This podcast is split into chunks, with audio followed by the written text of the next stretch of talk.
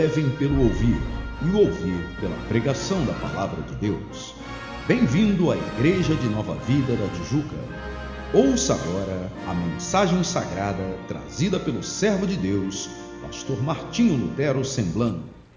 Hoje se celebra no mundo inteiro o Dia da Bíblia. Eu queria trazer uma palavra, e essa palavra, naturalmente, é trazida a todos e voltada de uma maneira muito especial aos nossos amados irmãos que estão se formando nesta noite. Vou pedir então que me ajude com a projeção. Enquanto você procura o texto, aliás, antes de colocar a tela, deixa eu falar sobre o dia da Bíblia. O dia da Bíblia ela surge com Kramer, um reformador inglês. E esse homem, ele então, através do retorno às Escrituras Sagradas, o que foi confiscado ao povo comum durante tantos séculos, através das regências papais, dos ditames papais. A Inglaterra respirou novos ares através, e todos conhecem a história, do, do rei Henrique VIII.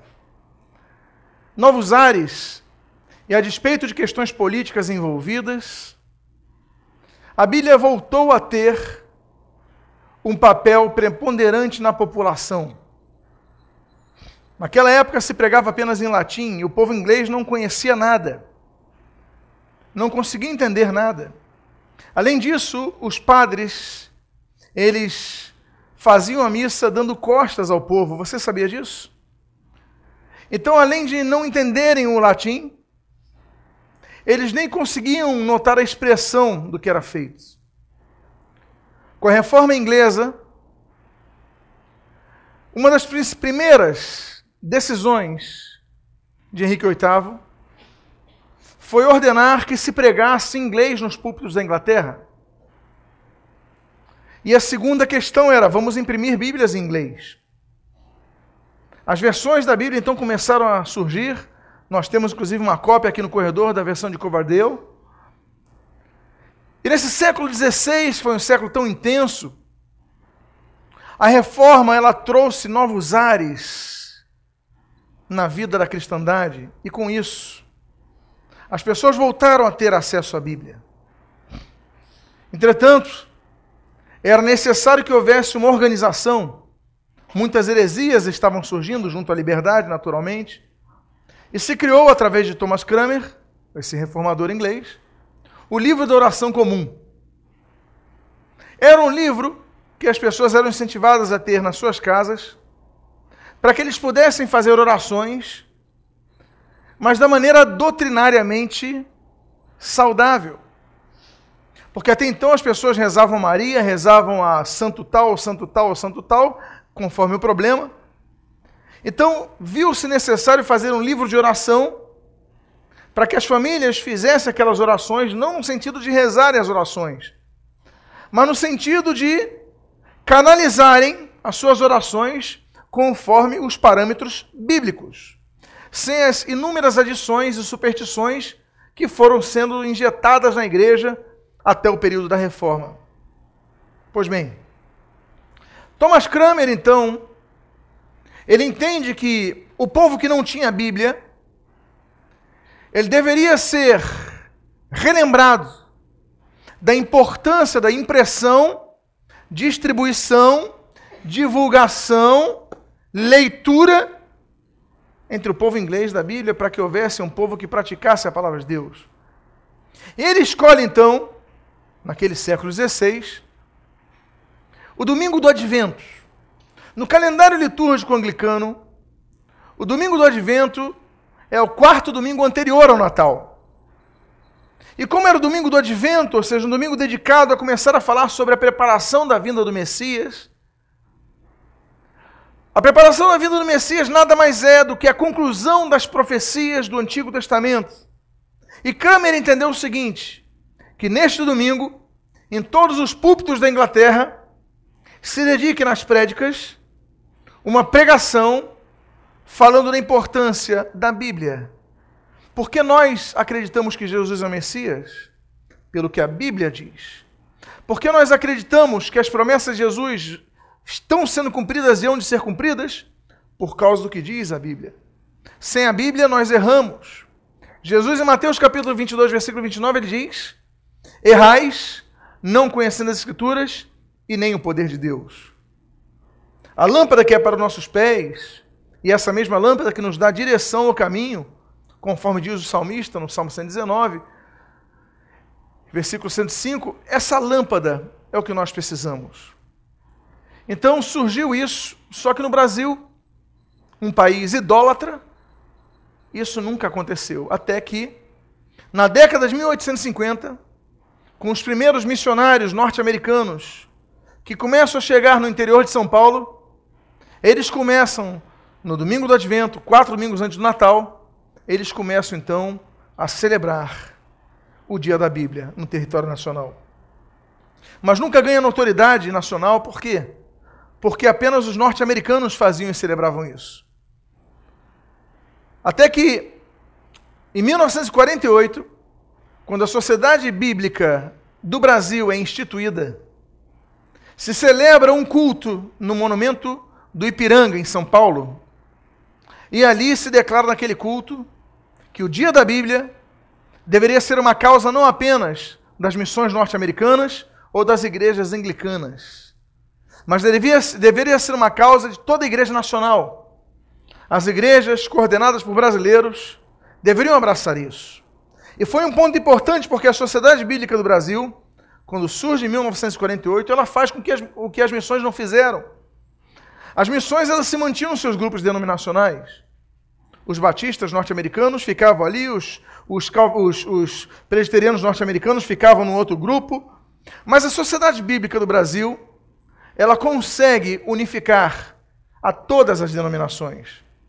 E quando a Sociedade Bíblica, então, do Brasil assume a sua responsabilidade de divulgar a Bíblia e é o motivo da Sociedade Bíblica do Brasil e das Sociedades Bíblicas Internacionais é defender e divulgar a causa da Bíblia, então se tornou uma causa de todos nós a defesa da Bíblia.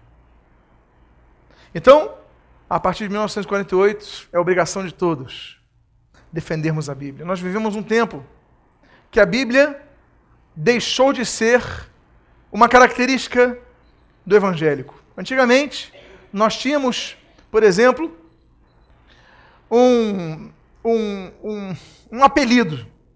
As pessoas chamavam os crentes de os Bíblias. Hoje em dia, infelizmente, nós não vemos isso. Nós vemos pessoas que vão à igreja e não levam Bíblias. Nós vemos cultos onde a maior parte do culto é de louvor. E depois de uma hora, uma hora e meia de louvor, se dedica dez minutos à pregação da palavra de Deus. Em outros locais, se dedicam duas horas de oração e apenas 10 minutos da palavra de Deus. Em outros locais, duas horas de libertação de demônios, de exorcismos, e 10 minutos para a palavra de Deus. Nada disso é errado. Tudo isso é bom. Uma igreja que ora, uma igreja que liberta, uma igreja que adora, tudo isso é excelente. Mas jamais pode substituir a palavra de Deus, que deve ter preponderância em tudo que se faz nesse local. Porque a palavra de Deus gera fé. Afinal de contas, a fé vem pelo ouvir e ouvir pela pregação da palavra de Deus. Ela é lâmpada. Guardei as tuas palavras no meu coração para não pecar contra ti.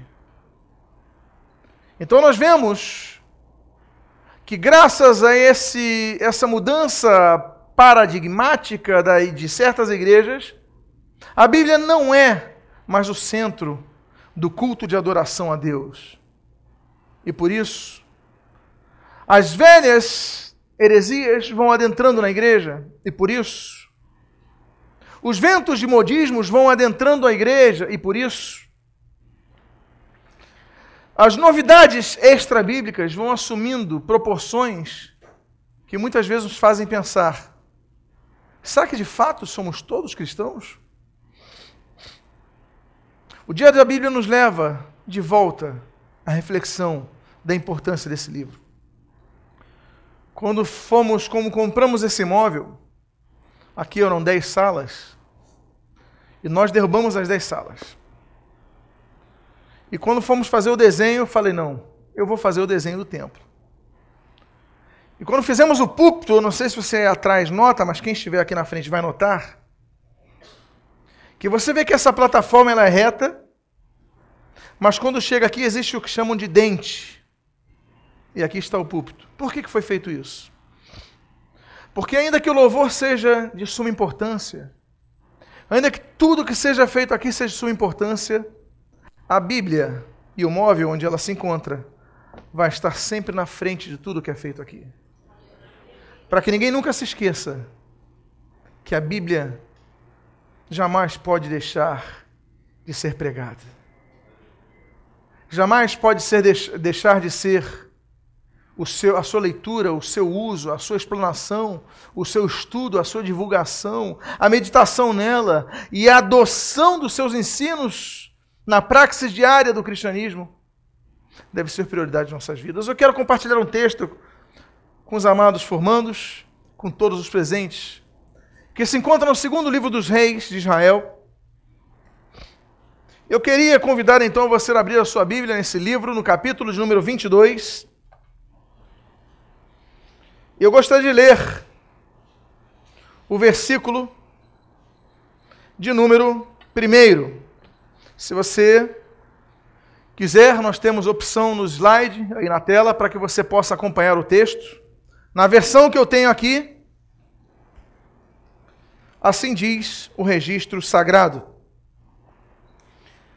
Tinha Josias oito anos de idade quando começou a reinar, e reinou trinta e um anos em Jerusalém.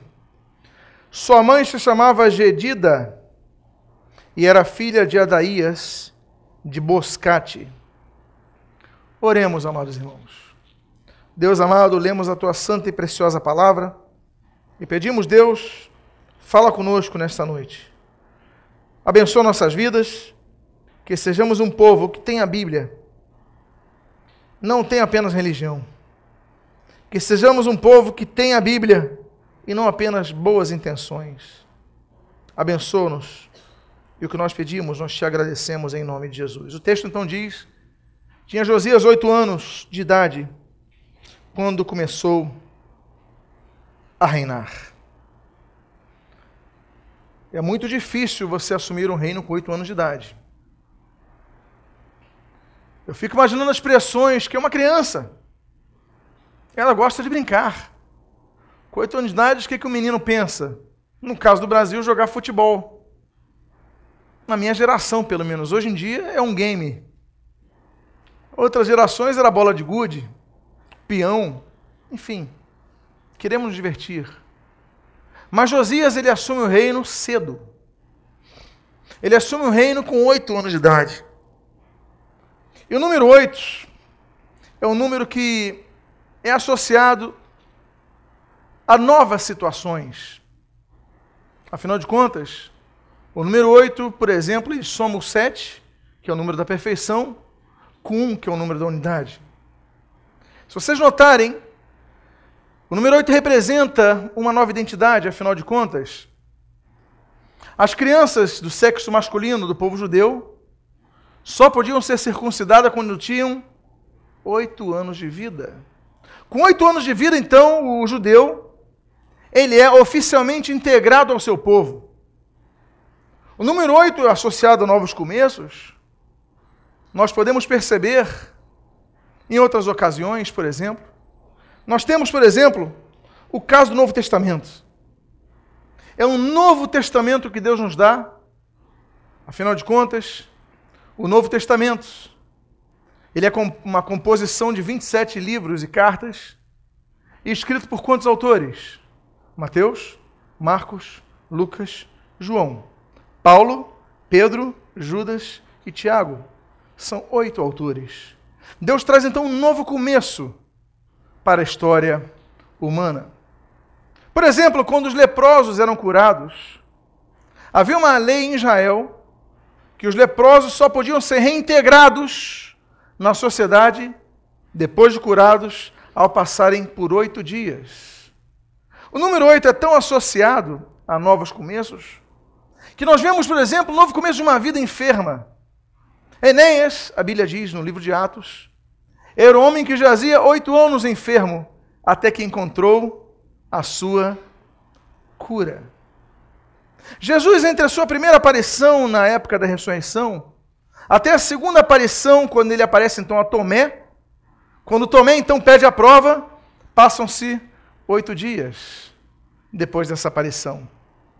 Nós temos então, amados irmãos, fases de novos começos. Quando Deus quer recomeçar o povo de Israel, depois de um reinado de desobediência e submissão de Saul, ele não escolhe a posteridade de Saul.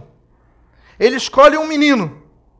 E Deus envia o profeta à casa de um homem chamado Jessé. E ele pergunta onde estão seus filhos, porque daqui vai sair o rei de Israel. E Jessé então chama seu primeiro filho, não, não é esse. Ah, então chama os demais, não é o primogênito, chama, estão todos ali os sete. E ele fala, não é esse, não é esse, não é esse, não é esse, não é esse, não é esse, e não é esse. São todos esses os sete seus filhos? E Jessé responde: Não. Eu tenho o oitavo filho. Só que ele é um garoto, entregador de marmita de seus irmãos no exército. É um menino. É o Davi. Chama o Davi.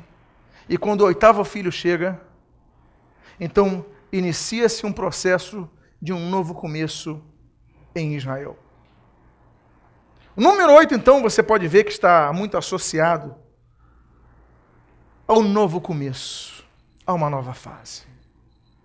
Esse homem Josias, ele tinha oito anos quando começa a reinar, e o texto do versículo 2 assim diz: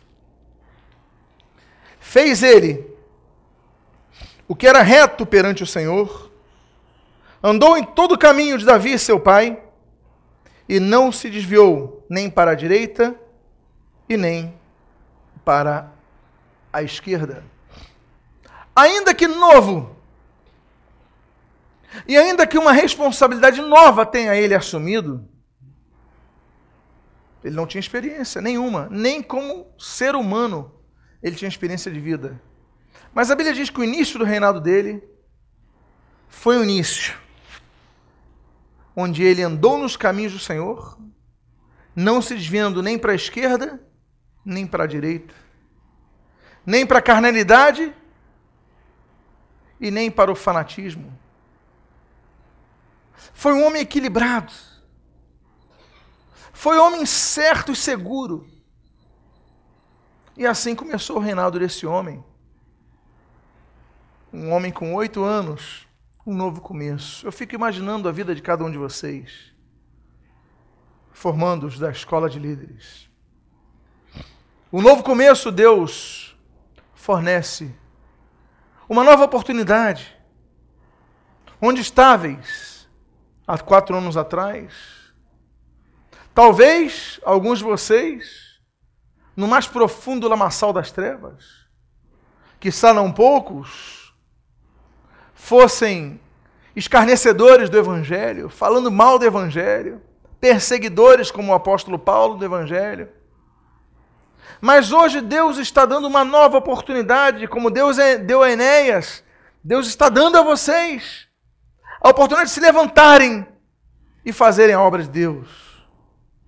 E fazerem de uma maneira que vocês não se desviem para a direita ou para a esquerda, qual Josias posteriormente, qual tantos outros que começaram a militar na seara do Senhor e acabaram desviados. Triste essa informação. Mas que o vosso ministério seja um ministério onde vocês jamais declinem a direção reta de Deus. Jamais avancem para o radicalismo, o fanatismo, o farisaísmo, a religiosidade estéril. Jamais avancem tampouco para a libertinagem, para o mundanismo. Sejam pessoas que andem no caminho reto de Deus que enquanto vocês andarem no caminho reto, Deus vai abençoá-los.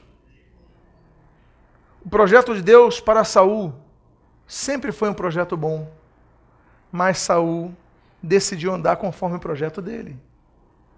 O projeto de Deus para Adão sempre foi um projeto bom, mas tudo foi colocado a perder por vontade dele. O projeto para Sansão foi um projeto maravilhoso, mas por causa das decisões dele, o projeto ruiu. O projeto de Judas era talvez ser um servo, mas o coração dele se encheu de coisas erradas. Por isso, de tudo que vocês têm que guardar, guardem o vosso coração. Não é o conselho bíblico? Mas a Bíblia continua dizendo o seguinte: no versículo 3, na primeira parte, no 18 ano de seu reinado, algo acontece. O número 18 na Bíblia representa um período de dificuldades. Quando nós somamos o número do homem, que é o número 6, quando o homem foi criado, e consideramos o número 6 por três vezes, nós temos o número 18. Israel, por exemplo, foi cativo dos. De Eglon, dos Amonitas, dos Moabitas, por 18 anos. Dos Amonitas também. Israel foi cativo por 18 anos. A Bíblia diz no livro de Lucas, no Evangelho de Lucas, que havia uma mulher que andava encurvada por 18 anos. O número 18 é associado a um período difícil. Tanto é que quando Deus ordena a construção do templo, Deus ordena que na frente do templo houvesse duas colunas. É interessante que nós temos na Bíblia a menção de dois nomes próprios às colunas. Uma coluna se chamava Jaquim, outra coluna se chamava Boaz. Mas o mais interessante notar que na instrução divina ele diz: quando fizerdes as colunas, as fareis com 18 côvados. Para nós adentrarmos ao templo do Senhor, nós temos que enfrentar adversidades. Para nós adentrarmos na adoração a Deus, nós temos que enfrentar adversidades. Para nós entrarmos entre as duas colunas do templo, nós temos que enfrentar adversidades do nosso próprio coração, dos nossos familiares, de nossos amigos, dos problemas que vivenciamos no dia a dia. Mas só adentramos ao templo, só ultrapassamos essas duas colunas de 18 côvados quando nós somos perseverantes em nosso propósito. Qual o seu propósito? Qual o seu propósito? Qual o propósito de cada um? Será que você não tem um propósito ao servir a Deus? Será que seu propósito em servir a Deus é apenas ir a um culto? Será que seu propósito em servir a Deus é apenas participar de um culto? O seu propósito tem que ser o de fazer o culto a Deus, não apenas aos domingos às seis e meia, outro dia de culto, mas em cada dia de vossas vidas e no caso do ministério que Deus vos confiar. O vosso propósito é multiplicar o que o Senhor colocar em vossas mãos. O grande problema é quando nós olhamos para trás. Qual a esposa de Ló? O capítulo 9 do Evangelho de Lucas o Senhor Jesus diz, no versículo 62, que aquele, pois, que põe a mão no arado e olha para trás, não está apto para o reino de Deus. Colocar a mão no arado, todos podem colocar, porque exige apenas a disposição. E ter disposição, nós, como seres pneumáticos, nós, como seres emocionais, temos. Se seu time ganha, você está mais disposto. Se você recebe uma promoção no trabalho, você está mais feliz. Tem dia que você acorda muito feliz, muito animado, conforme a comida que você coma, você se renova. A disposição todos têm para fazer algo, mas o que importa para Deus não é apenas a disposição, mas como ele ensina ali em Lucas, é a perseverança. O que vocês têm em mente a fazer no ministério não é apenas o projeto de iniciar. Porque se eu pedir a cada um de vocês para me fazerem um projeto de como iniciar, implantar um trabalho missionário, abrirem uma igreja, evangelizarem num local, todos vocês vão me apresentar um projeto e eu sei que vão ser maravilhosos. Porque fazer projetos de início de trabalho é fácil.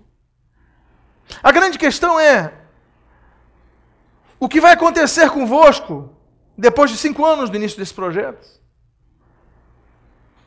Como estará o vosso coração se vocês olharem para o lado e não tiver um vos ajudando? Se lhes faltar apoio da própria casa, como ficará o projeto? Se oportunidades novas acontecerem e vocês olharem e falarem a hora de eu desistir do projeto. Observem, queridos. Servir a Deus é muito mais do que iniciar um projeto. Porque Deus, o serviço na obra de Deus, não tem aposentadoria. Nós temos que ir até o fim de nossas vidas servindo o nosso Senhor.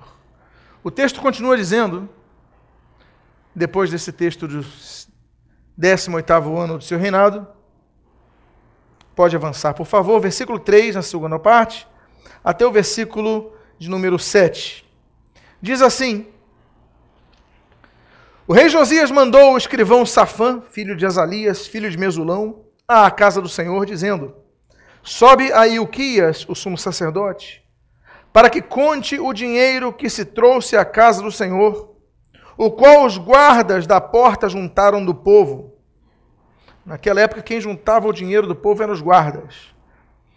Que os deem nas mãos dos que dirigem a obra e tenha seu cargo a casa do Senhor, para que paguem a aqueles que fazem a obra que há na casa do Senhor, para reparar os estragos da casa, aos carpinteiros, aos edificadores, aos pedreiros, e comprem madeira e pedras lavradas, para reparar os estragos da casa.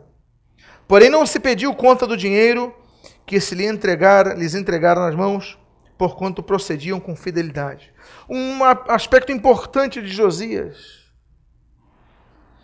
é que nós vemos que Josias era uma pessoa que queria o melhor para a casa do Senhor. É um bom administrador. Olha, como a gente vai reparar se não tiver dinheiro? Como a gente vai pagar outras pessoas se não tivermos dinheiro? Ele administra, ele tem uma visão de administrador. Ele quer o melhor para a igreja. Ele quer talvez os melhores instrumentos, os melhores cantores, os melhores. É, enfim, os melhores poltronas, o ar-condicionado da época, enfim. Ele quer o melhor. É um homem de visão. Ele não tem visão mesquinha. Ele não tem visão retrógrada. Ele olha buscando oferecer o melhor a Deus. Ele organiza. Líderes. Quantos líderes? Homens bons. Pregadores maravilhosos que não continuaram seus trabalhos porque foram maus administradores. E quando eu digo administradores, eu agora quero ir além do dos administradores do recurso na casa de Deus. Eu quero falar de administrar as vidas também. Porque por trás de quem busca excelência se busca o resultado final que são as vidas. Josias era um homem que queria o melhor na casa do Senhor, para oferecer o melhor culto a Deus. Vocês em vossas igrejas, no dia de amanhã, não no amanhã literal, mas, enfim, no porvir dos dias, que vocês sempre busquem a excelência do reino de Deus. A igreja que vocês dirigirem tem que ser uma igreja impecável. Eu lembro quando eu fazia supervisões nas igrejas, aparecer nos cultos. Eu olhava se tinha uma lâmpada queimada. O culto foi maravilhoso, Jesus foi glorificado, vidas foram salvas, mas meu relatório tinha lá, tinha uma lâmpada queimada. Eu fico imaginando os meus pastores e missionários dizendo assim: que absurdo! Nós pregamos o evangelho, salvamos alma, e o pastor, em vez de elogiar isso, fala de uma lâmpada queimada. O pastor elogiar isso, fala que no banheiro havia poeira. Porque eu acredito e vocês têm que entender que para Deus a excelência tem que ser em tudo. Vocês têm que ser excelentes pregadores. Vocês têm que ser excelentes pastores, administradores. Vocês têm que buscar excelência em tudo. Sabe por quê? Porque o nosso Deus é excelente.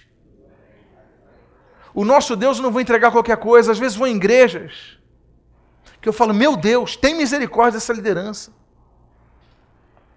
Igrejas caindo aos pedaços, sujas, imundas. E com aquela velha desculpa que o importa é o coração. Essa desculpa vocês vão apresentar ao Senhor.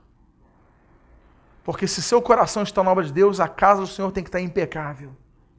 E saiba que se eu visitá-las, eu vou reparar no primeiro grão de poeira e vai entrar no meu relatório. Por quê? Porque para o Senhor temos que apresentar o melhor em nossas vidas. Nossa família. Como nós vamos apresentar um bom altar ao Senhor se o altar da nossa casa não estiver bem preparados? Não é recomendação que Paulo dá a Timóteo, não é recomendação que ele dá a Tito, a família dos diáconos, a família dos bispos. Não é isso que ele recomenda? Trabalhar o altar da casa é responsabilidade de toda a liderança. Assim como ele cuidou da casa do Senhor, administrando bem. Que seus filhos nunca padeçam por fome. Vocês estão se tornando líderes na escola de líderes. Que seus filhos possam dar graças a Deus por vê-los na obra, por mais difícil que possa ser mas nunca abram a boca para reclamar da obra de Deus. Porque temos muitas gerações de filhos de pastores que praguejam contra o ministério de seus pais. Não permitam isso. O texto continua dizendo o seguinte, no versículo 8, no seu início: Então disse o sumo sacerdote Ilquias ao escrivão Safã: Achei o livro da lei na casa do Senhor. Olha que alegria. Olha que felicidade. Eles vão fazer a obra de reforma. Eles vão na Leroy, na C&C, no Casa Show. Contrata os arquitetos, contrata os engenheiros, os pedreiros, marceneiros. Vamos reformar a casa do Senhor. E quando estão reformando, descobrem o livro da lei na casa do Senhor. Então ele, o Ilquias, ele comemora. Olha, achei o livro da casa do Senhor. E agora nós temos que nos perguntar, nesse dia da Bíblia, como podia haver templo se não havia o livro? Nós temos que nos perguntar, nos perguntar, como podia haver um local de culto se não havia a palavra de Deus para ser pregada? E nós temos que colocar essa reflexão nos dias de hoje. Líderes, nessa época que as igrejas só têm Bíblia como justificativo, enfeite de púlpito, não adianta termos templos se não tivermos Bíblias pregadas. Que vocês possam ser como Ilquias, em comemorar o livro da casa do Senhor eu achei. Porque sabe onde estava o livro? Jogado em algum canto. Só acharam quando foram reformar. Não sei se acontece contigo. Quem aqui já reformou a casa, reformou, fez uma faxina geral e você acaba descobrindo algo precioso na sua casa? Não acontece? Mas eu estou falando de algo fundamental. Como é que podia haver culto se não houvesse a Bíblia, a palavra de Deus?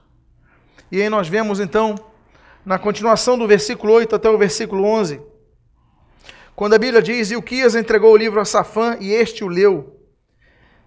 Então o escrivão Safã veio a ter com o rei e lhe deu um relatório dizendo: Teus servos contaram o dinheiro que se achou na casa, entregaram às mãos dos que dirigem a obra e têm a seu cargo a casa do Senhor. Relatou mais o escrivão Safã ao rei, dizendo: O sacerdote Ilquias me entregou um livro. E Safão leu diante do rei. E tendo ouvido o rei as palavras do livro da lei, o que, que ele fez? O que, que ele fez? rasgou as suas vestes.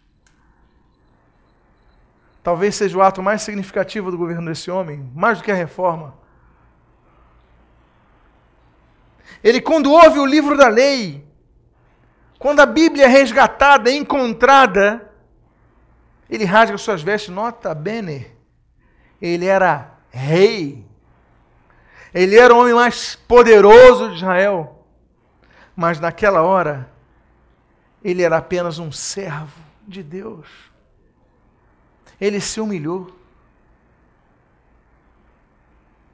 A Bíblia nos, nos faz capazes disso, sabia disso, líderes?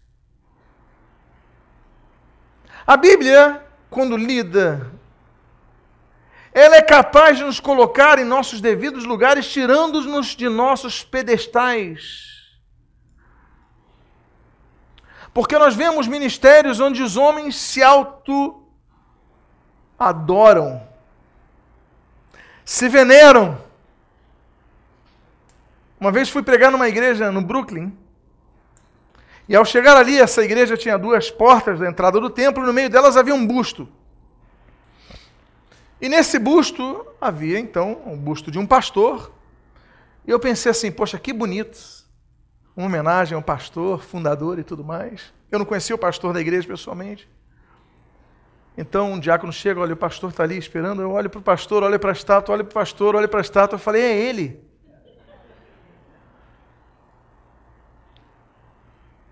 o pastor fez uma estátua de si próprio na entrada do templo. Talvez isso seja uma exceção à regra, em termos de fazer um busto de si próprio. Qual Saul, como pregamos na quarta-feira passada.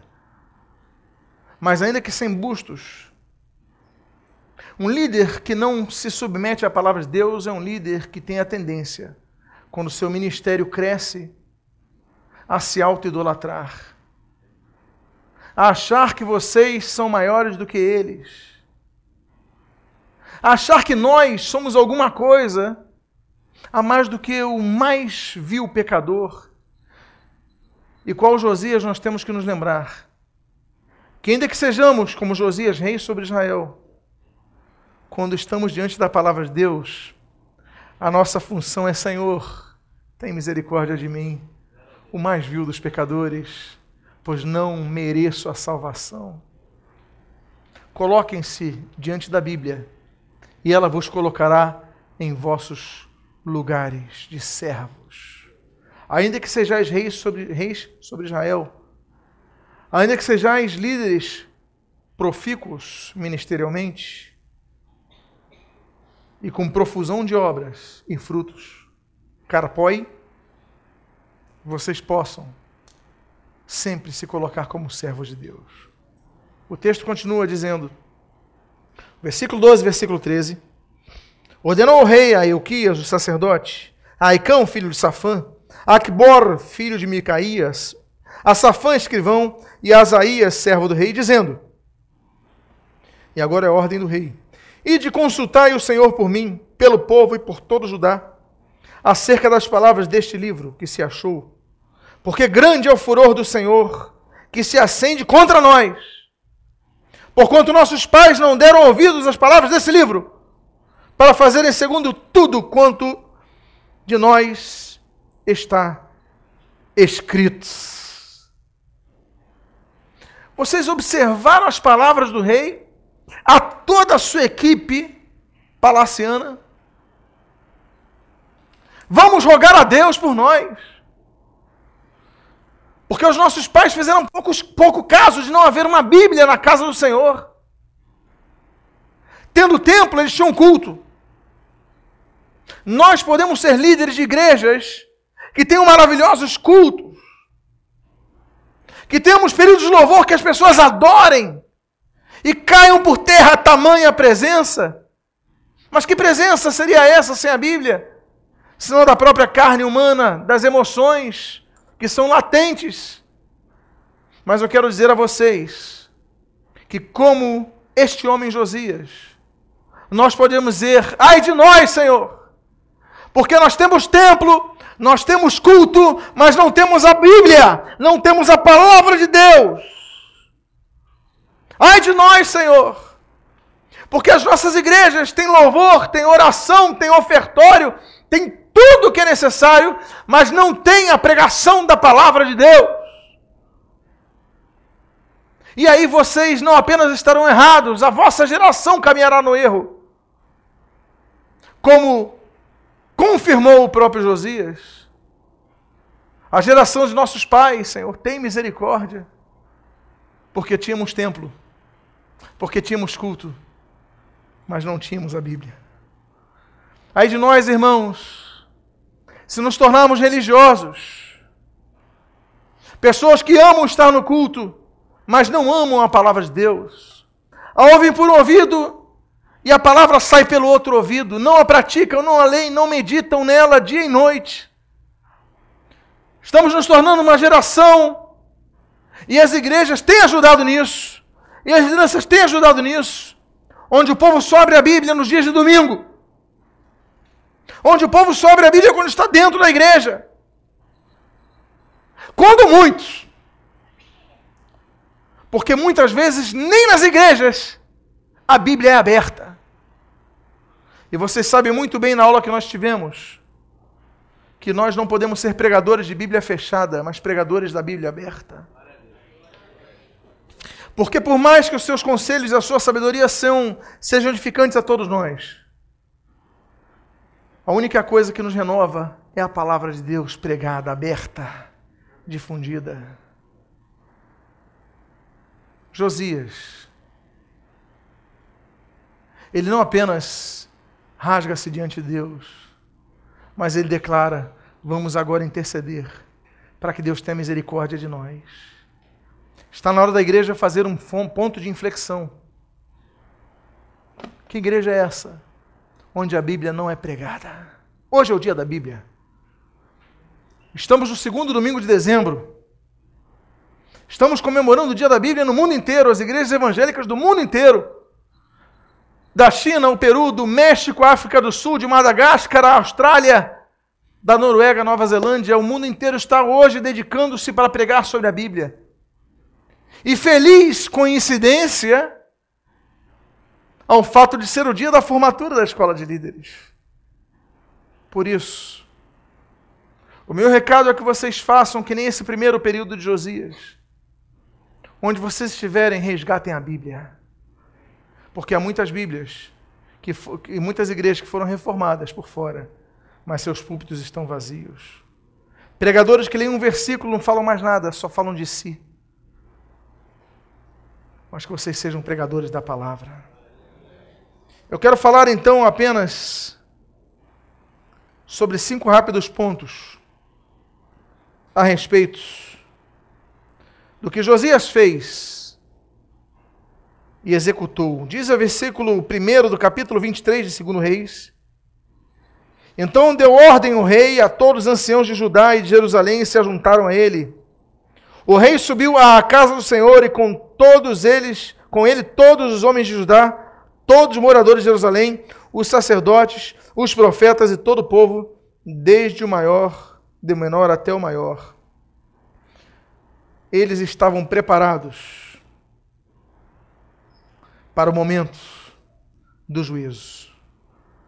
Todos devem estar preparados. Porque a Bíblia diz, quando Pedro escreve, que o juízo começa pela casa de Deus. Então vamos nos preparar para anunciar a Bíblia do maior ao menor e diz então o versículo seguinte, a segunda parte do versículo primeiro, diz assim: E leu diante dele toda, deles todas as palavras do livro da aliança que foram encontradas na casa do Senhor. A primeira função de vocês é transmitir todas as palavras da todas as, as palavras contidas na Bíblia Sagrada. A função de vocês é transmitir a palavra de Deus. Não transmitir a vós mesmos, mas transmitir o que diz a Bíblia. E essa primeira atitude que esse homem faz. A segunda atitude é a que nós encontramos no versículo número 2. O rei se pôs em pé junto à coluna e fez aliança ante o Senhor para o seguirem, guardarem os seus mandamentos, os seus testemunhos e os seus estatutos, de todo o coração e de toda a alma, cumprindo as palavras desta aliança que estavam escritas naquele livro. E todo o povo anuiu a esta aliança. Segunda função de um bom líder é manter a igreja unida, com a Bíblia aberta. Amados irmãos, talvez seja uma das funções mais difíceis de manter a igreja unida. De tempos em tempos, Satanás sopra em vidas o espírito de divisão, de facção, de discórdia. É o trabalho árduo, talvez um dos mais árduos da igreja. O mais árduo não é pregar, o mais árduo é manter a igreja unida num só caminhar, numa só direção. Mas quando nos unimos com a Bíblia aberta, nós somos capazes de manter a igreja viva. Outro ensinamento nessas cinco pequenas reflexões está no versículo número 3. Então o rei ordenou ao sumo sacerdote Uquias e aos sacerdotes da segunda ordem e aos guardas da porta que tirassem do templo do Senhor todos os utensílios que se tinham feito para Baal. Olha só! Tirassem da casa do Senhor todos os utensílios que tinham sido feitos para Baal. Versículo 4 diz aí, já na continuação do 3 em diante. E diz assim: E para o poste ídolo, e para Azerá, e para todo o exército dos céus, e os queimou fora de Jerusalém nos campos de Cedron e os levou as cinzas destes para Betel. Também destituiu os sacerdotes, olha só, mudança nas equipes ministeriais. Destituiu os sacerdotes que os reis de Judá estabeleceram para incensarem sobre os altos na cidade de Judá, na cidade de Judá e ao redor de Jerusalém, como também os que incensavam Baal, ao sol, à lua e ao, aos mais planetas e a todos os o exército dos céus, aos anjos. Outra coisa, que é função é que de tempos em tempos pessoas que dirigem equipes ministeriais vão começar a incensar a Baal. Talvez não a estátua daquela divindade cananeia, talvez não com aquele formato de um, de um homem com um raio na mão, Baal, rei das chuvas, dos trovões. Não. Mas com certeza, pessoas que começam a dividir o culto que deve ser exclusivo a Jesus para outras coisas. E uma das posturas que esse homem traz é o seguinte: vamos destituir todos estes.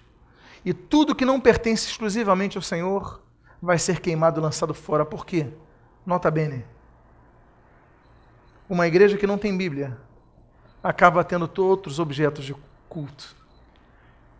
No templo de Deus havia utensílios para Baal. Por quê? Sem Bíblia, a gente começa a criar outros objetos de culto. Sem Bíblia, talvez o cultuado seja você mesmo. Talvez seja a sua própria família. Sem Bíblia, o cultuado talvez sejam anjos, revelações, profetas, anjos e visões. O cultuado sejam seus achismos, até mesmo a sua visão ministerial seja objeto de culto. Mas nós somos servos de Cristo Jesus. E como a reforma feita no templo, nós devemos tirar todos os utensílios de Baal. E, se necessário for, aprendam a mexer em equipes ministeriais. Porque o que importa é a unidade. Penúltima reflexão, versículo 21 a 22. Nós lemos: Deu ordem ao rei, o rei, a todo o povo, dizendo: Celebrai a Páscoa ao Senhor, vosso Deus, como está escrito neste livro da aliança. Porque nunca se celebrou tal Páscoa como esta desde os dias dos juízes que julgaram Israel, nem durante os dias dos reis de Israel, nem nos dias dos reis de Judá. Que coisa! A Páscoa para o judeu é o centro do culto. Quando os judeus se reúnem na Páscoa, no Pêssar, é o momento, é o ápice da religião judaica. Mas não se celebrava a Páscoa gerações anteriores. E esse homem, ele fala: vamos restaurar aqueles marcos antigos que foram derrubados. Os modismos assopram, sopram sobre todas as igrejas. Mas, se necessário for, derrube os modismos e mantenha-se firme na sã doutrina. A Bíblia diz em Isaías sobre a palavra de Deus, capítulo 40, seca-se a erva e cai a sua flor, mas a palavra de Deus permanece eternamente. A Bíblia diz: os céus e terra hão de passar, mas a tua palavra não há de passar. Os dogmas humanos passam.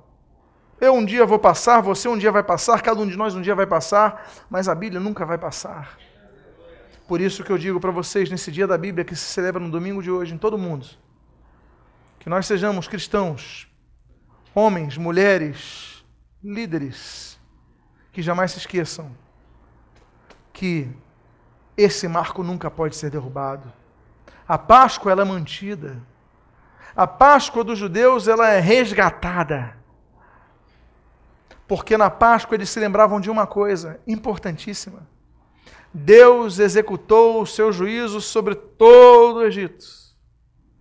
Naquela décima praga, ainda que a mortandade dos primogênitos tivesse alcançado rebanhos e pessoas, pela casa daqueles que tinham a marca do sangue do cordeiro, aquele anjo não ceifou nenhum primogênito. A Páscoa lembrava que a única garantia de salvação está no sangue do cordeiro. E esse homem ele resgata isso. Não há nada no culto que substitua a marca do sangue do cordeiro, qual nós devemos proclamar e anunciar a todo tempo, se não deixamos de ser igreja. Ele restaura a Páscoa. E a última coisa é do versículo 24. E diz o texto: Aboliu também Josias os médiums, os feiticeiros, os ídolos do lar, os ídolos de todas as abominações que se viam na terra de Judá e em Jerusalém, para cumprir a palavra, as palavras da lei que estavam escritas no livro do sacer, que o sacerdote Euquias achara na casa do Senhor. Feiticeiros, médiums, espíritas, na casa do Senhor. Como diz o texto, abominações. Mas quando ele encontra o livro sagrado, ele termina com tudo isso. Sabe por quê? Porque o livro sagrado nos dá autoridade. Os livros, o livro sagrado nos dá base e coragem para enfrentarmos a todos os adversários, fora e dentro da própria casa do Senhor. Portanto, que a Bíblia seja um livro lido, que a Bíblia seja um livro estudado, que você medite na Bíblia a todo tempo.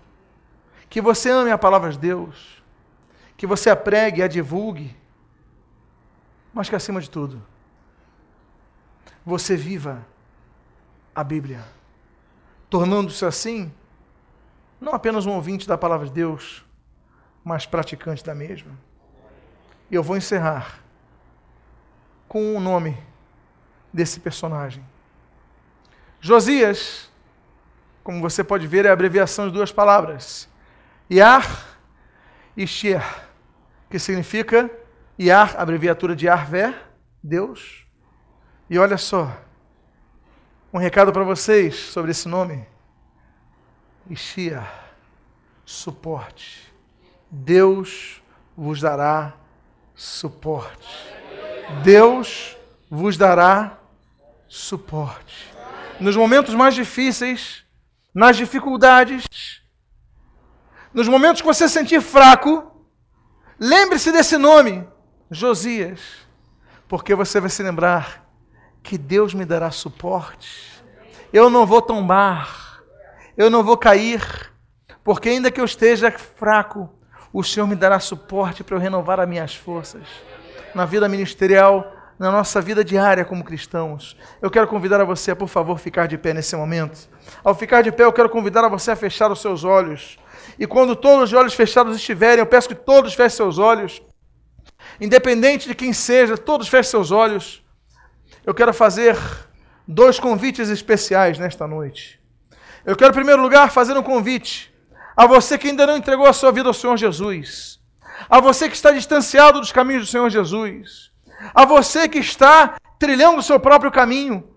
Mas nesta noite, quem te trouxe aqui não foi um amigo, não foi um convite, foi o Espírito Santo de Deus que te trouxe nesse local, porque ele tinha agendado um encontro contigo um encontro para transformar a sua vida. Eu não posso transformar a sua vida, homem nenhum pode transformar a sua vida, mas esse Jesus que te chama nesta noite aqui, ele pode transformar a sua vida, ele quer transformar a sua vida. Então faça uma pergunta: quem aqui nesta noite quer entregar a sua vida ao Senhor Jesus, dizendo: Senhor Jesus, eu estou arrependido dos meus pecados, perdoa os meus pecados? Quem aqui, levante sua mão agora, em nome de Jesus. Alguém aqui nessa noite quer entregar a sua vida ao Senhor Jesus? Você que ainda não fez, você que está afastado dos caminhos do Senhor, alguém aqui nessa noite quer entregar entregar a sua vida ao Senhor Jesus, dizendo: Senhor Jesus, enche a minha vida, transborda a minha vida. Alguém aqui? Eu quero continuar fazendo então o segundo convite. Eu quero fazer um convite a você que tem a Bíblia, mas não a lê diariamente. Você tem a Bíblia, mas só usa a Bíblia nos cultos. Você não se alimenta adequadamente. Então que você coloque a mão no seu coração e comece a orar pedindo perdão a Deus Senhor, qual aquele templo que tinha culto, tinha religião, mas não tinha a palavra de Deus? Eu te peço perdão, Pai, porque eu quero ser uma pessoa onde a palavra de Deus esteja entronada em minha vida. Comece a orar para que o amor pelas Escrituras Sagradas cresça cada vez mais e mais. Comece a orar para que você seja regido não pela palavra de homens, mas pela palavra de Deus. Que você possa orar para cada vez mais Deus manifeste a sua vontade em tuas vidas, em suas vidas, através da leitura da palavra de Deus, do ouvir a pregação da palavra de Deus. Pai amado, em nome de Jesus, te agradecemos pela tua palavra que jamais volta vazia. E pedimos, Deus, abençoa o teu povo, em nome de Jesus, abençoa cada um dos presentes, em nome de Jesus. Que nós sejamos homens como, e mulheres como Josias, nessa primeira fase de seu reinado. Quando ouverem que havia templo, havia culto, mas não havia Bíblia, eles possam sentir-se envergonhados e possam restaurar isso por toda a sua vida. São as tuas bênçãos que nós rogamos sobre nós e te agradecemos em nome de Jesus. Amém. E amém. Diga para a pessoa que está do seu lado: Deus te dará suporte em todo o tempo. Seja um canal de bênção a outras vidas, presenteando-as com este e outros CDs do pastor Martinho Lutero Semblando. Visite-nos à Igreja de Nova Vida da Tijuca Rua Conde de Bonfim, 604. Sua família na Tijuca.